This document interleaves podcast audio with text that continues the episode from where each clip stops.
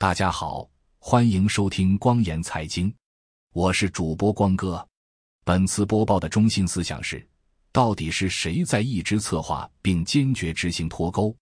二零二三年二月七日，习近平在对新晋 CCP 中央委员会委员、候补委员和省部级主要领导干部发表的讲话中，猛烈批评西方现代化的弊端，包括追求资本利益最大化及对自然资源肆意掠夺。习近平指出，全体立国人民共同富裕的现代化是立国式现代化的本质特征，也是区别于西方现代化的显著标志。而西方现代化的最大弊端，就是以资本为中心，而不是以人民为中心，追求资本利益最大化，而不是服务绝大多数人的利益，导致贫富差距大、两极分化严重。习近平认为，今天西方国家陷入困境。最重要的原因就是无法遏制资本贪婪的本性，无法解决物质主义膨胀、精神贫乏等痼疾。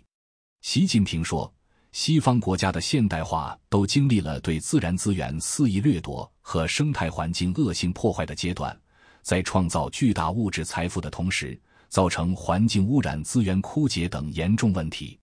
立国人均能源资源禀赋严重不足。”加快发展面临更多的能源资源和环境约束，这决定了立国不可能走西方现代化的老路。习近平眼里批评西方国家的现代化充满战争、贩奴、殖民、掠夺等血腥罪恶，给广大发展力国家带来深重苦难。中华民族经历了西方列强侵略、凌辱的悲惨历史，因此绝不可能重复西方国家的老路。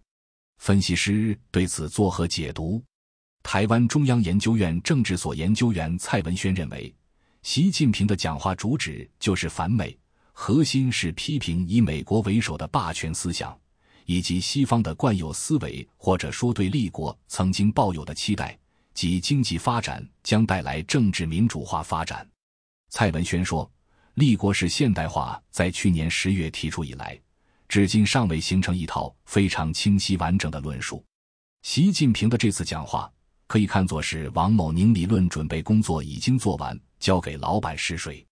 求是杂志在 CCP 内部讲话后几个月内全文发表，本是一个惯例，但发表的具体时机上一直有讲究，有的是讲话完毕就发，有的则要等候适当的机会。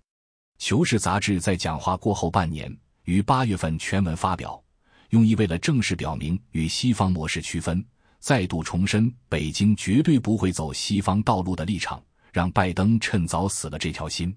新加坡南洋理工大学拉惹勒南国际研究院副教授李明江指出，立国式现代化目前已成为西西皮政治叙事的核心内容，本身没有让人觉得吃惊的地方，只是继续沿着习近平的反美思路又往前走了一步。李明江研判。目前，立国周边地缘政治持续紧张，与西方的冲突越来越多。国内因为经济陷入困境，导致社会矛盾越来越尖锐。CCP 选择此时发表这篇文章，意在增强体制内人士、党政体系官员干部的政治共识。另一个意图，则是希望提高国内民众对立国式现代化的认同和支持。至于是否能达到效果，就另说了。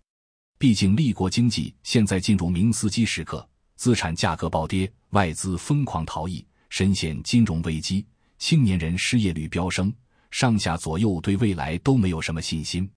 从经济角度来看，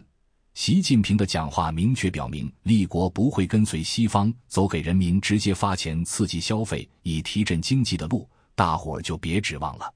从政治角度来看。习近平的讲话是进一步明确了和美国主导的二战后国际秩序的决裂，更加强调与西方模式的区别。这与立国近年来在政治、经济、社会等领域的一系列措施是完全一致的。习近平的讲话也反映了他对国际形势的认知，说明他对东升西降的叙事深信不疑。按照这个势头走下去，我觉得合理的发展就是对外发动战争。转移国内矛盾，至于会和谁打，我还是倾向于南海那边和越南或者菲律宾发生冲突，联手并进行压力测试。直接和日本、美国在东海、台海动手的可能性很低，最起码今明两年不是时候。感谢收听光言财经，欢迎收藏、点赞、转发、评论，也欢迎您订阅光言财经邮件组。订阅地址是“光言财经”四个字的汉语拼音全拼加上点儿康姆。本次播报就到这里，咱们下期节目再见。